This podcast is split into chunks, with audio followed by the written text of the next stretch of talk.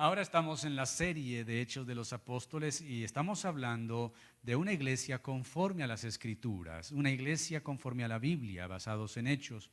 Si ustedes han seguido esta serie, se han dado cuenta que eh, los capítulos están como eh, divinamente organizados, intencionalmente escritos para que hablen de eso, ¿no? La misión de la iglesia está en el capítulo 1, la predicación en el capítulo 2, que la misión es que nosotros reflejemos la gloria de Dios a través de Cristo, pero entonces necesitamos el poder del Espíritu Santo, pero que esa gloria de Dios se extiende a través de la predicación, pero también se extiende a través de la evangelización y a través de la comunión de la iglesia. Hoy veremos la disciplina, y esto está basado en Hechos capítulo 5, donde le invito a que abra la Biblia o, eh, ponga su dispositivo allí en Hechos capítulo 5. Hablando de dispositivos, también le invito a que ponga, su celular en modo silencio, en vibración, o en modo avión, o en modo oculto. ¿Sí? En modo oculto es que no suene mientras predicamos. Si no tiene impedimento físico, le pido estar de pie y abrimos la Biblia en Hechos capítulo 5, versículos 1 hasta el 16. Dice la Biblia que es la palabra de Dios. Pero cierto hombre llamado Ananías con Zafira su mujer vendió una heredad y sustrajo del precio, sabiéndolo también su mujer. Y trayendo solo una parte, lo puso a los pies de los apóstoles y dijo Pedro, Ananías, ¿por qué llenó Satanás tu corazón para que mintieses al Espíritu Santo y sustrajeses del precio de la heredad, reteniéndola? No se te quedaba a ti y vendida, no estaba en tu poder, ¿por qué pusiste esto en tu corazón? No has mentido a los hombres, sino a Dios. Al oír estas palabras, cayó y expiró. Y vino un gran temor sobre todos los que lo oyeron. Y levantándose los jóvenes lo envolvieron y sacándolo lo sepultaron. Pasado un lapso como de tres horas, sucedió que entró su mujer, no sabiendo lo que había acontecido. Entonces Pedro le dijo, dime, ¿vendisteis en tanto la heredad? Ella dijo, sí, en tanto. Pedro le dijo, ¿por qué convenisteis en tentar al Espíritu del Señor? He aquí la puerta a los pies de los jóvenes que han sepultado a tu marido y te sacarán también a ti. Al instante ella cayó a los pies de él y expiró. Y cuando entraron los jóvenes la hallaron muerta y la sacaron, la sepultaron junto a su marido. Y vino gran temor sobre toda la iglesia y sobre todos los que oyeron estas cosas. Y por la mano de los apóstoles se hacían muchas señales y prodigios en el pueblo. Y estaban todos, ¿qué? Unánimes en el pórtico de Salomón. De los demás, ninguno se atrevía a juntarse con ellos mas el pueblo los alababa grandemente y los que creían en el Señor aumentaban más, gran número así de hombres como de mujeres, tanto que sacaban los enfermos a las calles y los ponían en las camas y lechos para que al pasar Pedro a lo menos su sombra cayese sobre alguno de ellos. Y aún de las ciudades vecinas muchos venían a Jerusalén trayendo qué? Enfermos y atormentados de espíritus inmundos y todos eran sanados. Oramos. Esta mañana muy agradecidos, buen Dios, por darnos la vida. Gracias Señor porque tú eres y has sido nuestro sustentador y hasta el día de hoy podemos decir que tu bondad nos ha traído hasta aquí. Te doy gracias por la vida de cada uno de mis hermanos presentes en este lugar.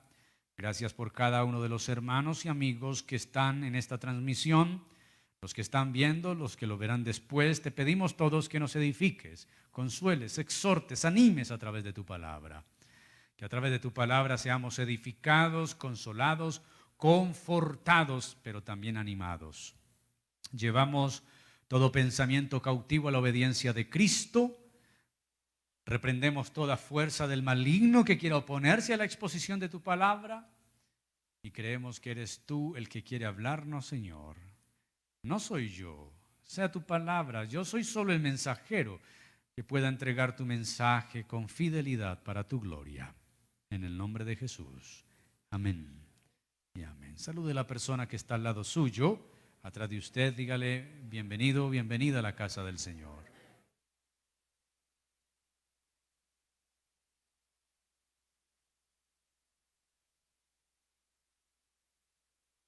Tome su lugar, por favor. No hay iglesia perfecta. Yo no soy perfecto.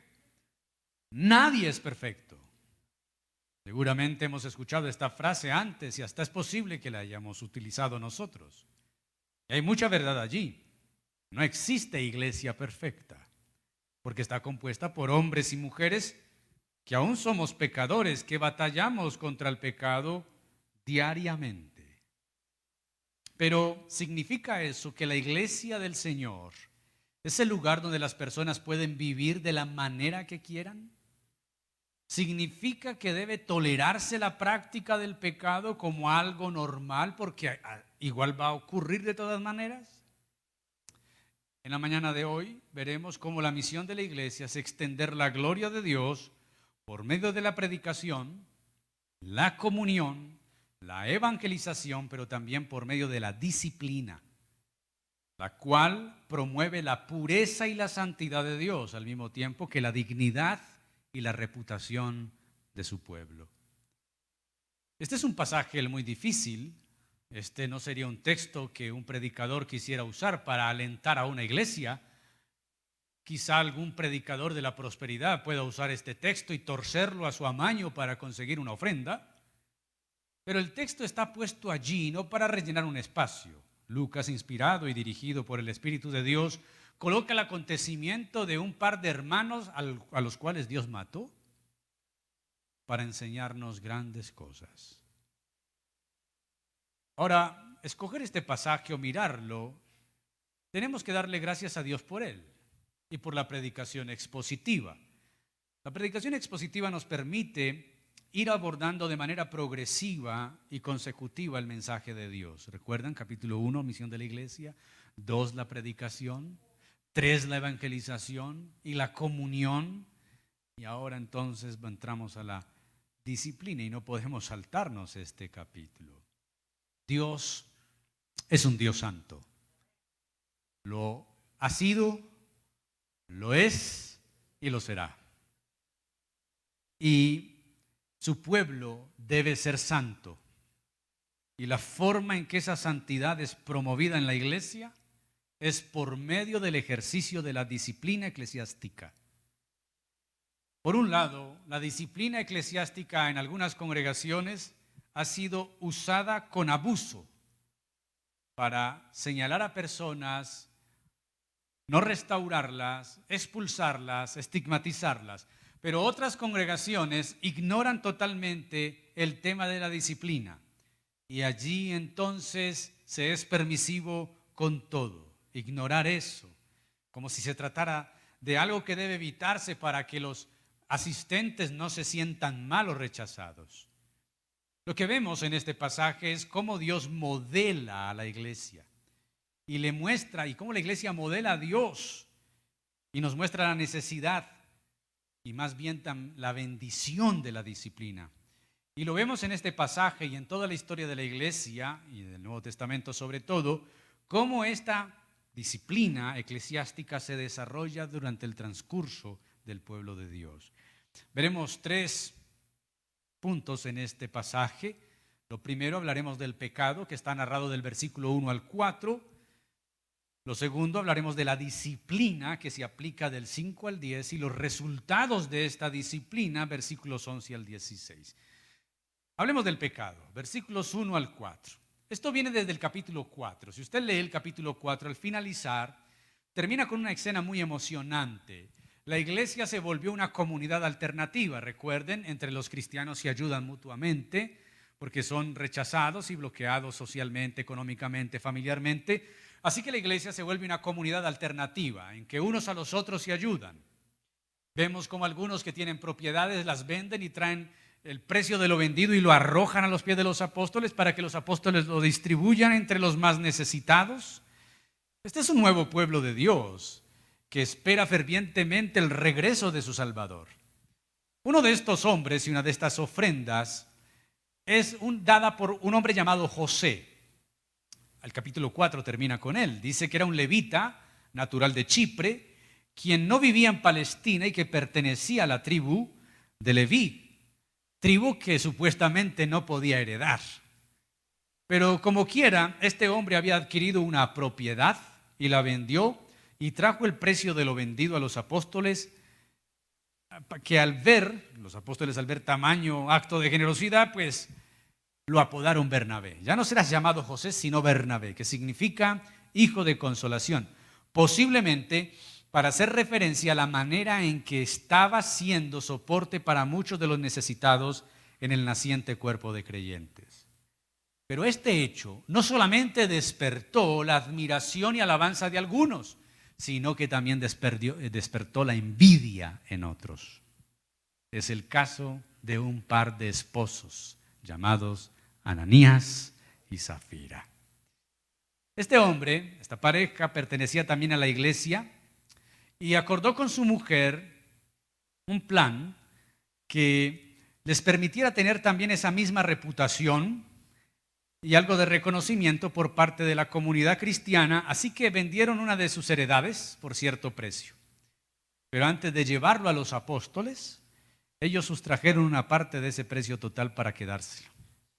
Bueno, probablemente lo estaban planeando, algo así como matar dos pájaros de un solo tiro. ¿Por qué? Ellos dirían, bueno, vamos a dar una ofrenda, quizá más grande que Bernabé, nos van a aplaudir, nos van a felicitar, la comunidad nos va a reconocer y nosotros nos quedamos con otra partecita, entonces salimos goleados por lado y lado. Y el plan parecía no tener fallas, según ellos, pues todos, de todos modos, estaban dando algo.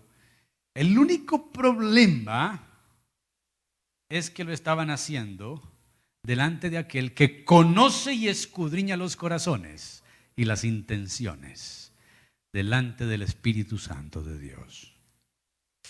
Pero cuando uno revisa el pasaje, hay varios pecados que se conjugan allí. El primero es la mentira, que es el más visible y el más evidente. Ellos planearon, bueno, vas a decir que la vendimos en tanto. Eh, no vas a decir el precio total porque estamos sacando ahí nuestra comisión.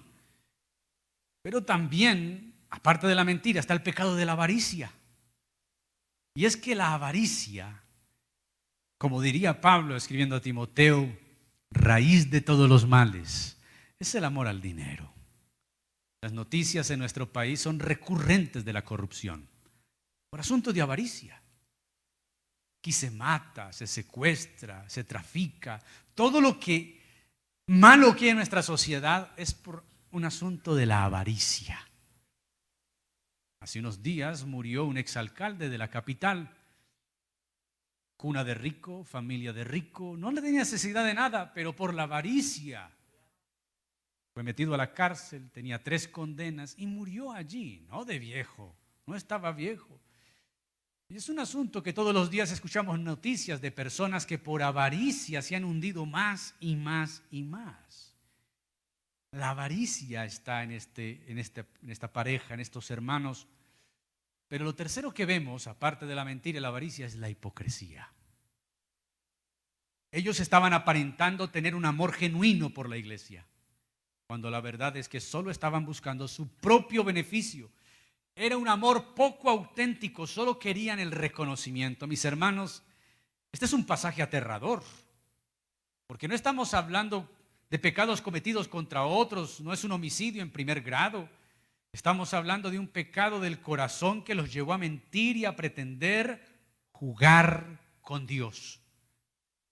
En contraste con Bernabé, Ananías y Zafira no estaban buscando genuinamente servir a otros con sus bienes, sino aparentar algo que no eran verdaderamente.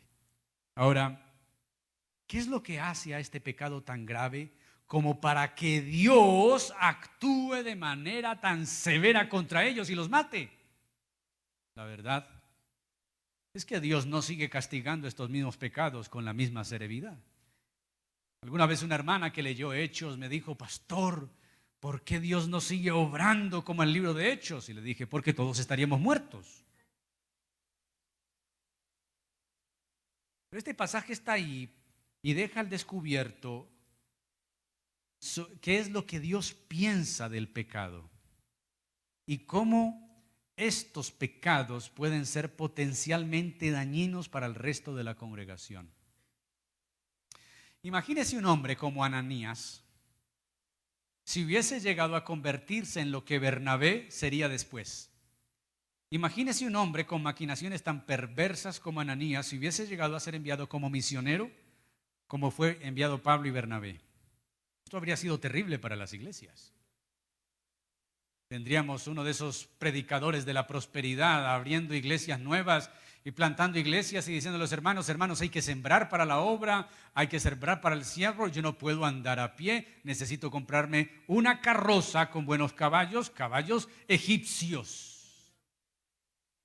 Así que levantemos una ofrenda. Entonces, la reputación de la iglesia estaría desprotegida. Y no es que Dios no esté protegiendo a su iglesia de la misma manera. El pasaje está allí para dejarnos un precedente de cómo nosotros deberíamos ver el pecado y protegernos como iglesia de sus estragos. Ananías y Zafira estaban actuando con alevosía, con perversión. Era una maquinación. A ellos no se les dio la oportunidad de arrepentirse en frente a Pedro. Ellos tuvieron tiempo de arrepentirse. Entre la venta y traer la ofrenda hubo un tiempo para decir, esto no está bien, vamos a arrepentirnos, pero no lo hicieron.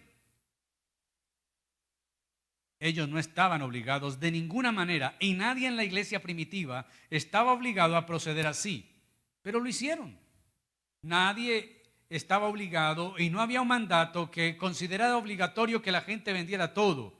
Tampoco era obligatorio que lo que vendían lo trajeran a los pies de los apóstoles el dinero. No, todos los que daban y hacían lo hacían voluntariamente. Y eso es lo que Pedro les quiso decir. Si ustedes la vendían, el dinero era suyo y si no la vendían, la propiedad era suya. No hay problema. Pero el problema es que Satanás estaba controlando ahora ese corazón.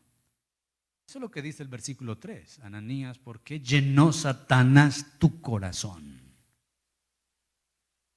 Ahora, Pedro experimentó ese camino.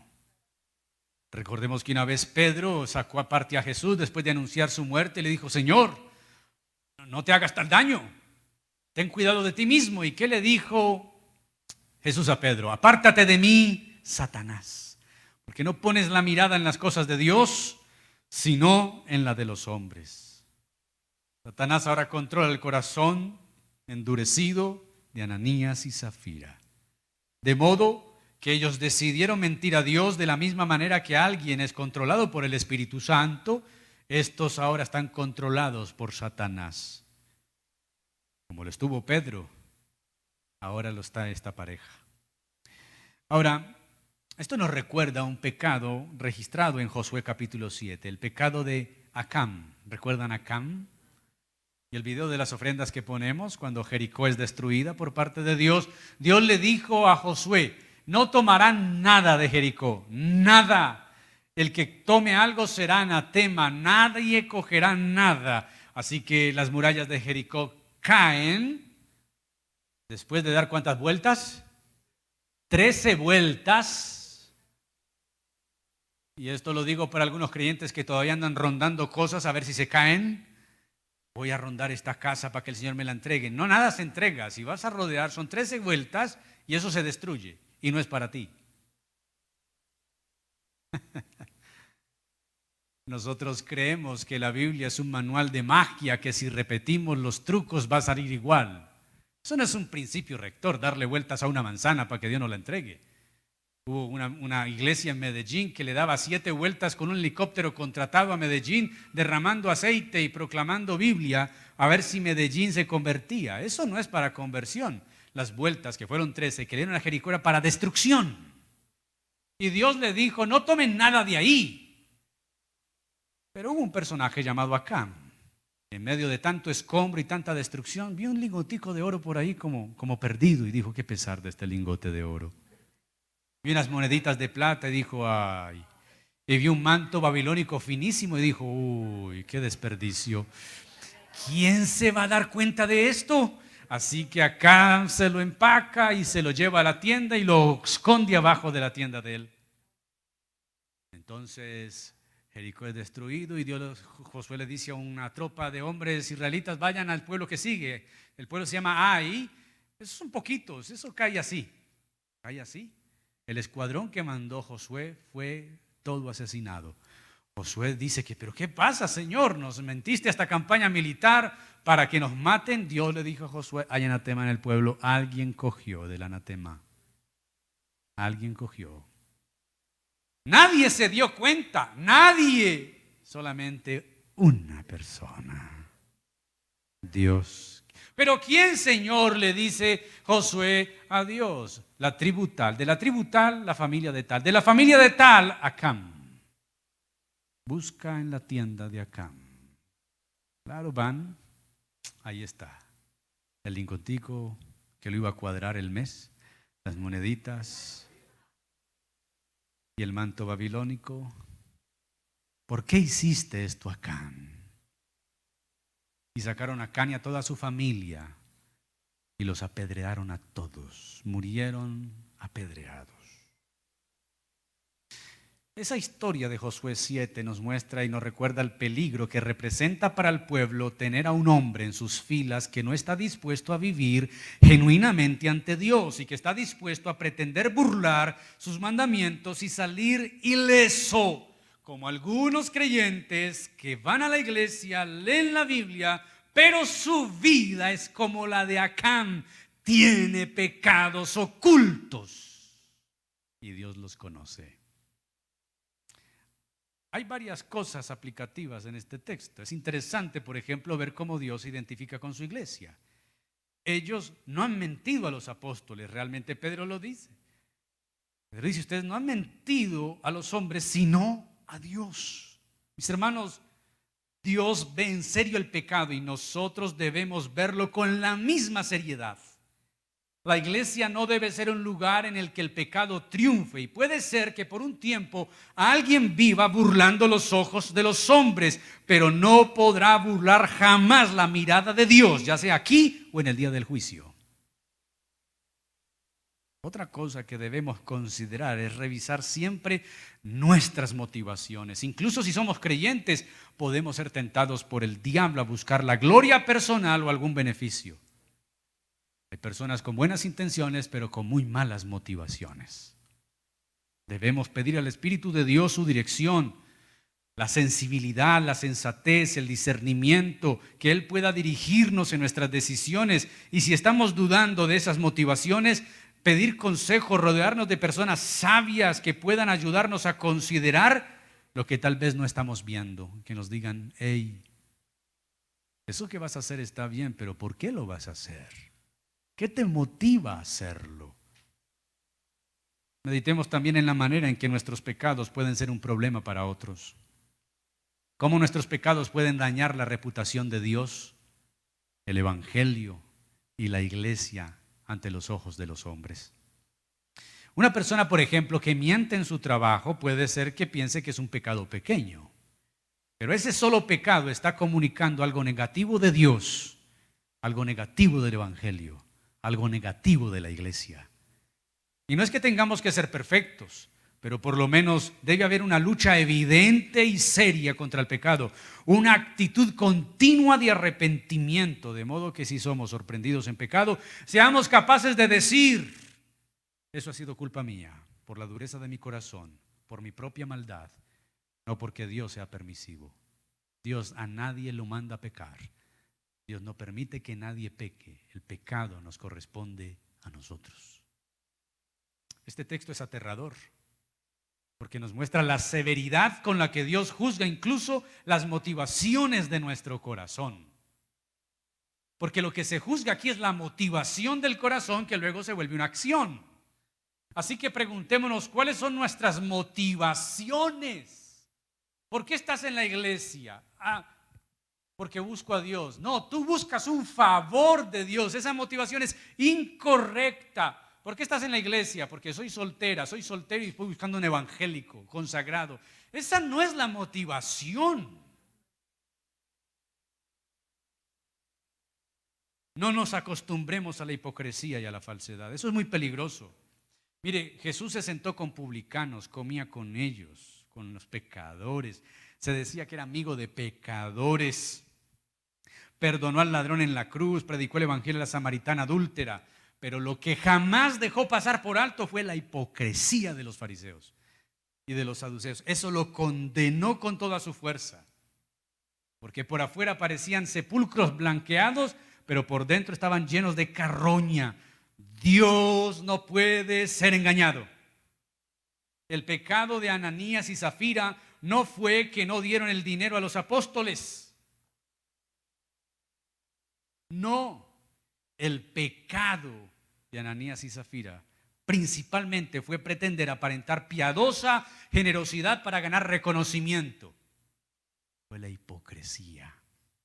El pecado de Ananías y Zafira no fue pasado por alto. Dios se encargaría de disciplinar a esta pareja de esposos como una manera de dar ejemplo a la congregación, pero también de afirmar que Dios es santo.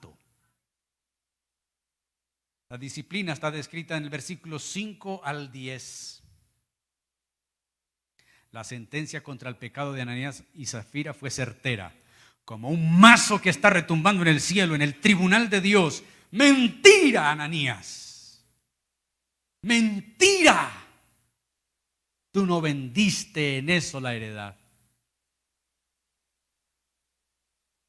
Ahora, cuando Ananías escucha eso, muere inmediatamente, para que no hubiera duda alguna de que se trataba del juicio de Dios.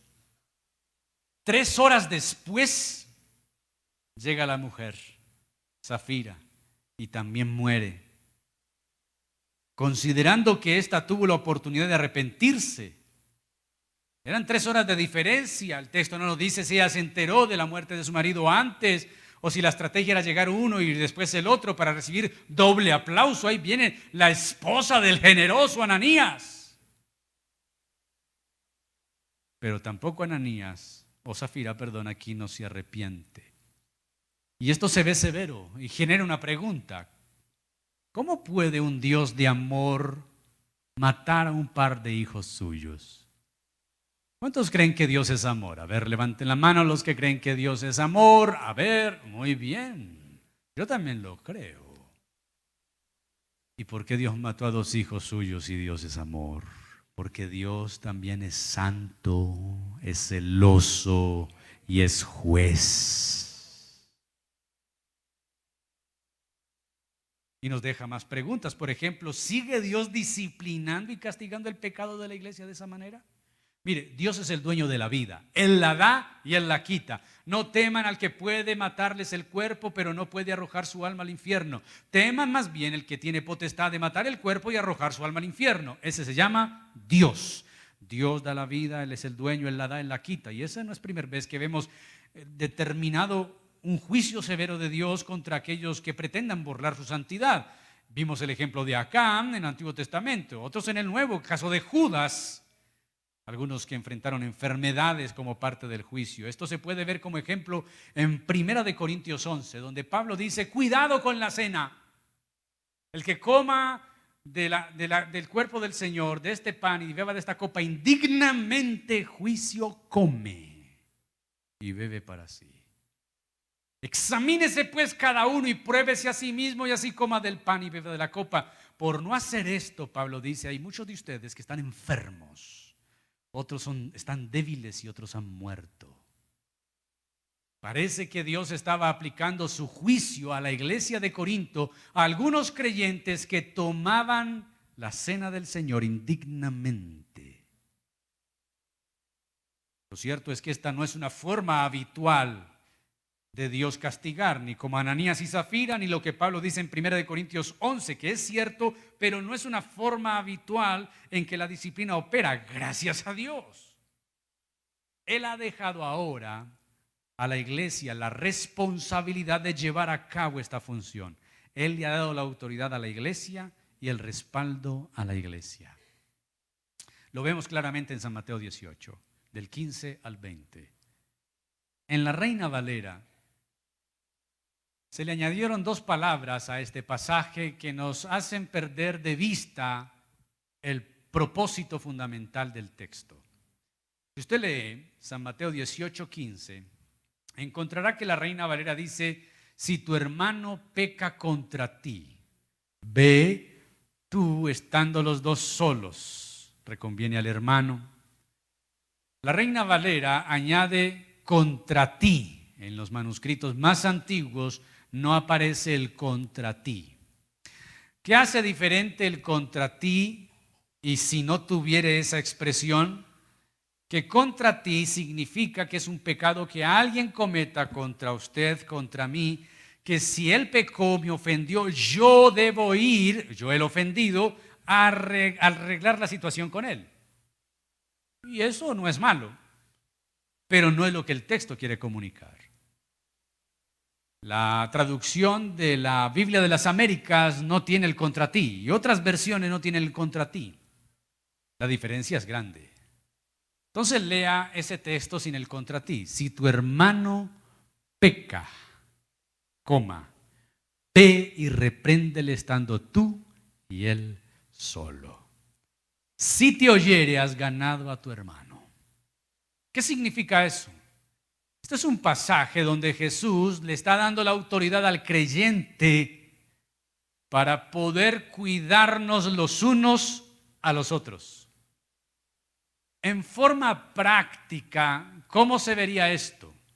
Usted, como un creyente asistente a esta congregación, está por el parque de Envigado o en Medellín o en cualquier otro lugar, sea el barrio, y usted ve a un creyente de esta misma congregación saliendo de un lugar donde los cristianos no deben estar, saliendo de la mano o abrazada con una mujer que no es su esposa o con un hombre que no es su esposo, echando por la boca un humo que no necesariamente es del frío,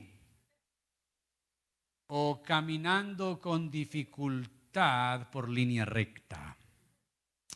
Si usted ve a un hermano en semejante situación, la Biblia en este pasaje, en estas palabras de Jesús, nos dice lo siguiente. Si tú ves a un hermano que peca, búscalo.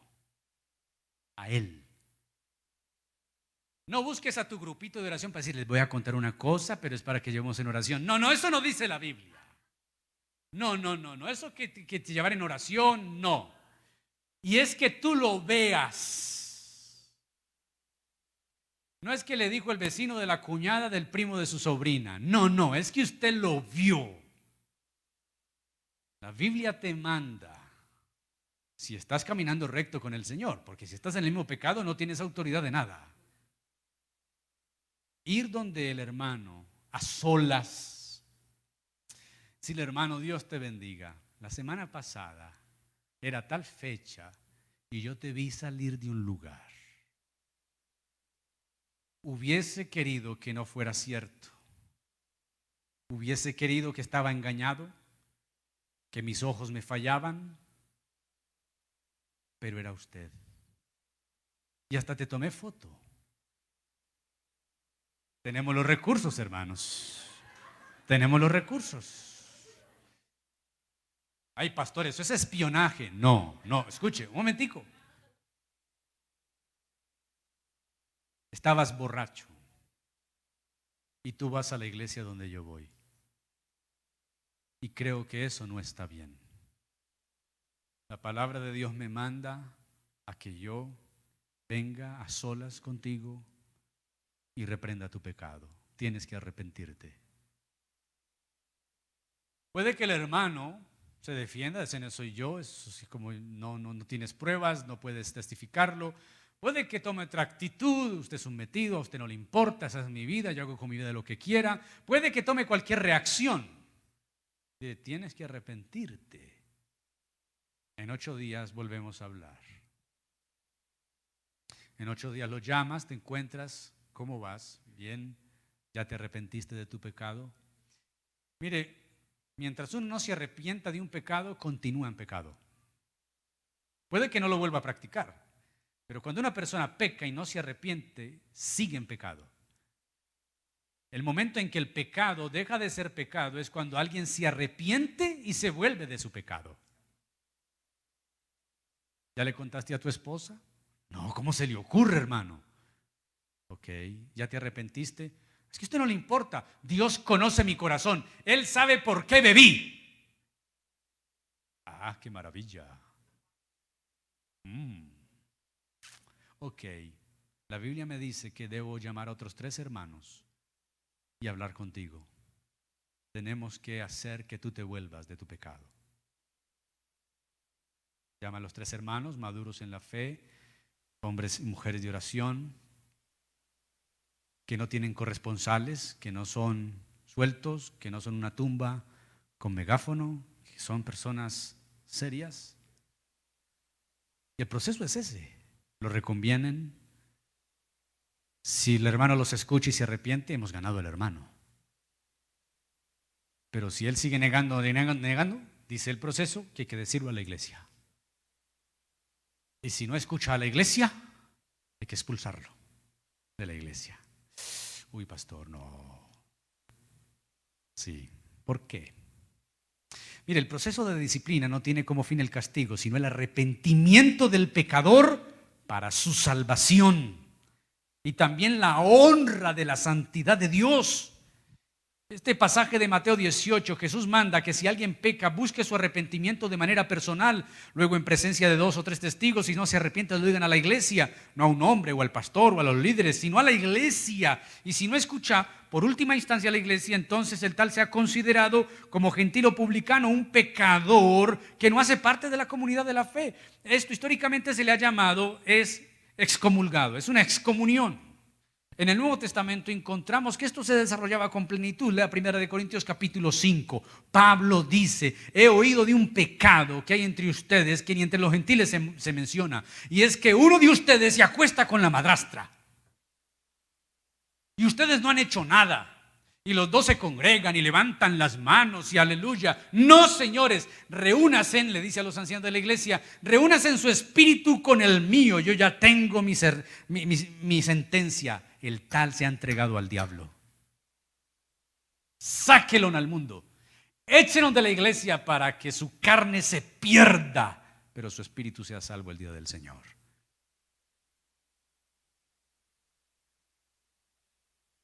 Destrucción de su cuerpo a fin de que su alma sea salva. Y la idea de Pablo aquí parece ser que el apóstol quiere que ese hombre sea afligido por el diablo hasta que pudiera por fin arrepentirse si era un verdadero creyente. Luego leemos la segunda carta a los Corintios y vemos que en efecto probablemente este hombre volvió a la iglesia arrepentido y la iglesia lo recibió. La disciplina cumplió su propósito. Este texto no parece dar respuesta acerca si Ananías y Zafira fueron salvos. No, algunos piensan en realidad que nunca fueron salvos. No podemos llegar a esa conclusión tan rápido. Vemos gente que cometió pecados similares o peores. David adulteró, fue autor de un homicidio. O Pedro negó a Jesús y maldijo. Pero es muy posible que la disciplina que Dios le puso a Ananías y Zafira al matarlos haya sido mejor, la mejor manera de preservar sus almas. Es mejor te mato ya porque harás cosas peores. Esta es una forma de ver la disciplina, de una forma impresionante. Pero todavía en medio de la disciplina Dios sigue teniendo como prioridad la salvación, el arrepentimiento de quien ha pecado. La disciplina tiene múltiples propósitos, mostrar la santidad de Dios, purificar a la iglesia para guardarla, preservar la reputación del Evangelio y buscar el arrepentimiento de los creyentes. Como dice el autor de los Hebreos en el capítulo 12, es cierto que la disciplina en un momento no parece ser causa de gozo, pero luego da fruto apacible de justicia. En la práctica esto se ve de muchas maneras. ¿Cómo? Cuando amonestamos a un hermano personalmente por su pecado, estamos ejerciendo disciplina. Cuando nos acercamos a alguien que ha pecado para animarlo a arrepentirse y a trabajar en su propia santidad, y cuando la iglesia se reúne y amonesta a alguien que no se arrepiente para retirarle la membresía, a ese paso uno nunca quisiera llegar con alguien, pero es necesario por las razones que ya hemos mencionado. Mire, una iglesia sin disciplina no refleja la santidad de Dios. Una iglesia donde entre todo el mundo a hacer lo que quiera es simplemente una plaza de mercado con una Biblia expuesta. Y esa no es la iglesia. Cuando eso sucede, las personas que pecan son confrontadas y simplemente abandonan o buscan otra iglesia donde nadie sepa de su vida e inician de nuevo. La iglesia debe ejercer la disciplina. Y parte de nuestro proceso de membresía como una iglesia bíblica será preguntar a las personas cuando vienen de otras iglesias si han estado en disciplina en otras iglesias. Creo que si tuviéramos más iglesias con esta cultura, tendríamos menos gente saltando de un lugar a otro haciendo daño donde quiera que van. Por el contrario, cuando una iglesia cultiva la disciplina eclesiástica como parte de su práctica, no solo traerá la gloria a Dios, sino temor y santidad y engrandecerá la reputación del Evangelio. Tercero y último, los resultados. Versículos 11 al 16. El texto en el versículo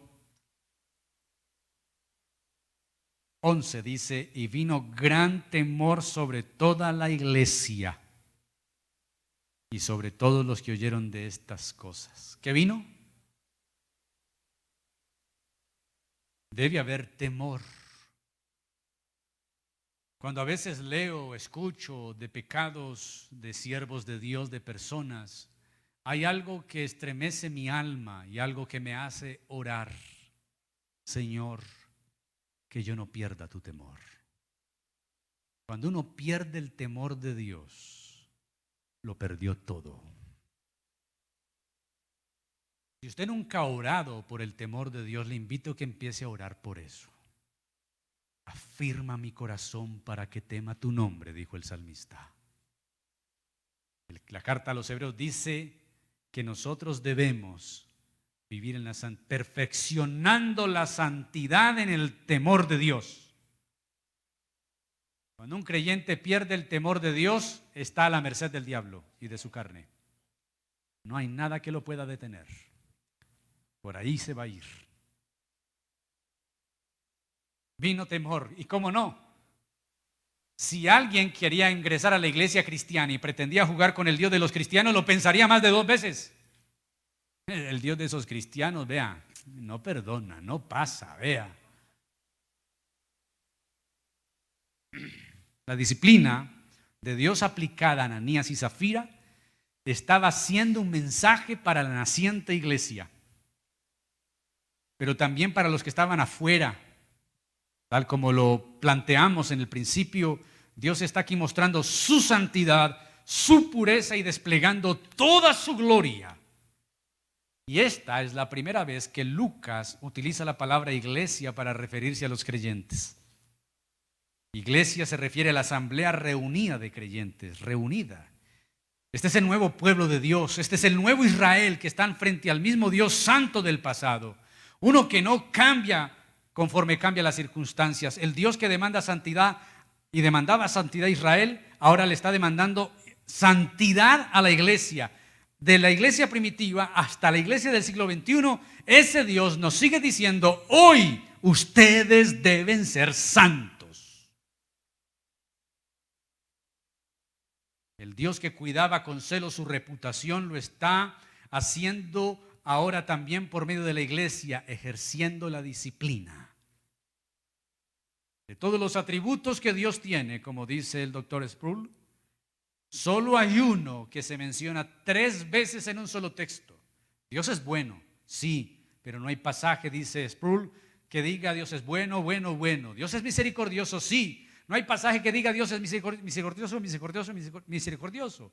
Dios es justo, todo lo que usted quiera. Pero un solo atributo en Isaías 6 dice que Dios es santo, santo y santo. Y la Biblia dice que es santidad. Mis amados, debemos entender que Dios no ha cambiado. Él sigue siendo el mismo. Él no es más tolerante ahora con respecto al pecado que antes. O como estamos en otra época, diría alguno, Él es más laxo. No, es un error pensar que Dios se modernizó. Hay pastores que eso es común. Yo creo que Dios lo ve como común. Dios lo ve como pecado. Y no es común. Él sigue siendo santo. Pero no solo fue un mensaje a la iglesia, también lo era a los no creyentes. El versículo 13 leemos que la gente los alababa grandemente. El versículo 14 dice que el Señor aumentaba más el número de los que iban siendo salvos. Mire, contrario a que la iglesia se fuera de miedo, las personas se acercaban y el número crecía y crecía. Es una maravilla. Alguien podría decir, no, esa iglesia, no, no, no, yo, no, no, yo me voy por otra iglesia, ya, no soy muy bravo. De verdad. Pero aquí dice que la gente no se iba. La gente empezaba a ver que este es el camino que lleva al cielo, que es un camino difícil, pero no imposible.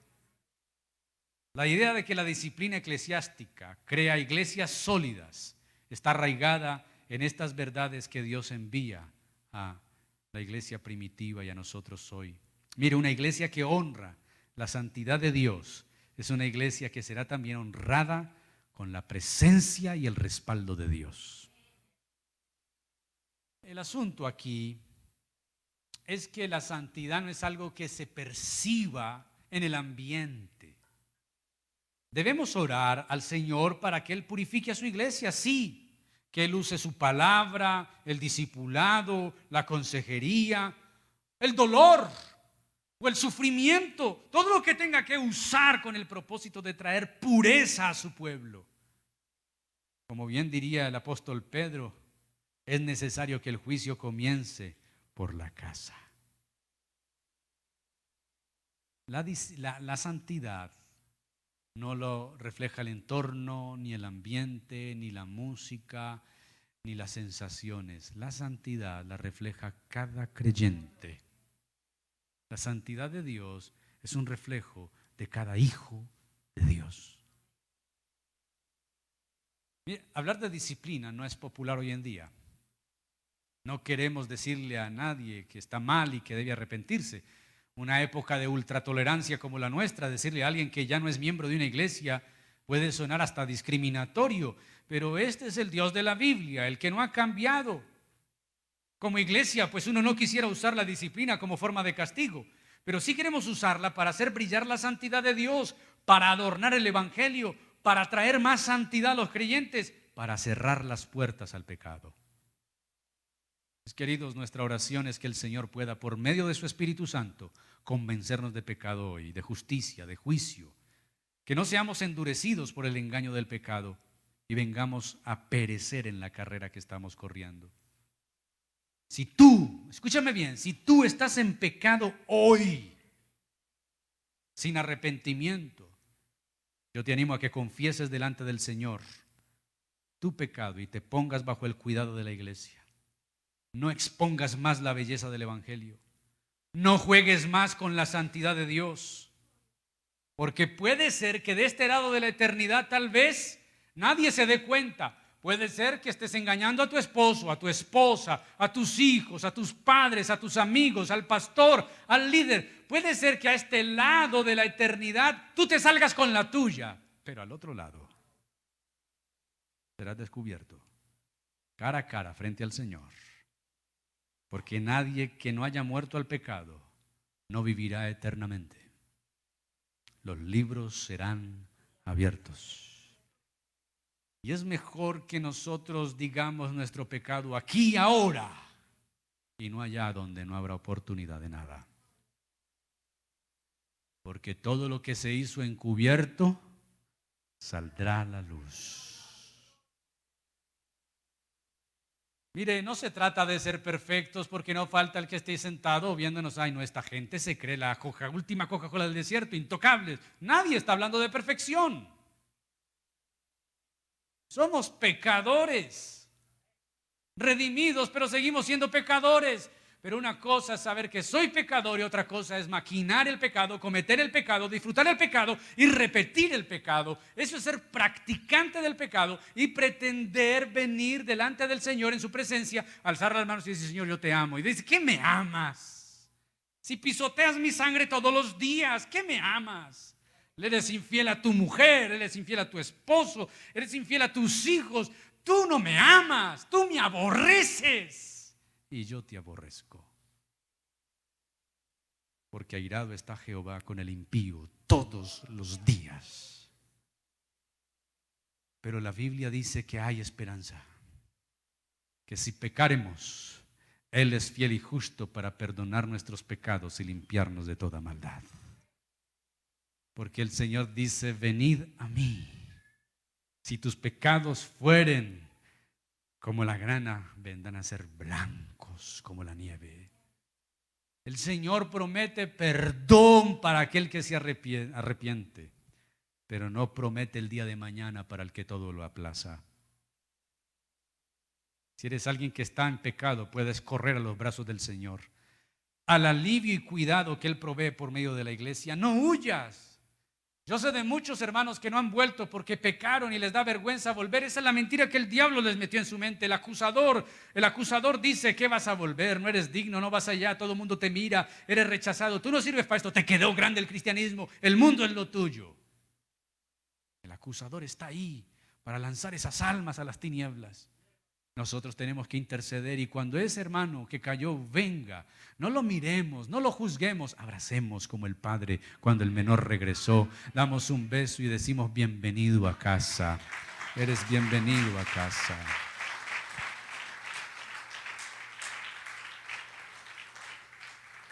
¿Por qué? Porque la disciplina también involucra consuelo, instrucción, caminar al lado de quien pueda ayudarte, socorrerte. Termino con un texto que está en Hebreos 12. Al que Dios toma por hijo y lo ama, lo disciplina. Puestos en pie oramos al Señor.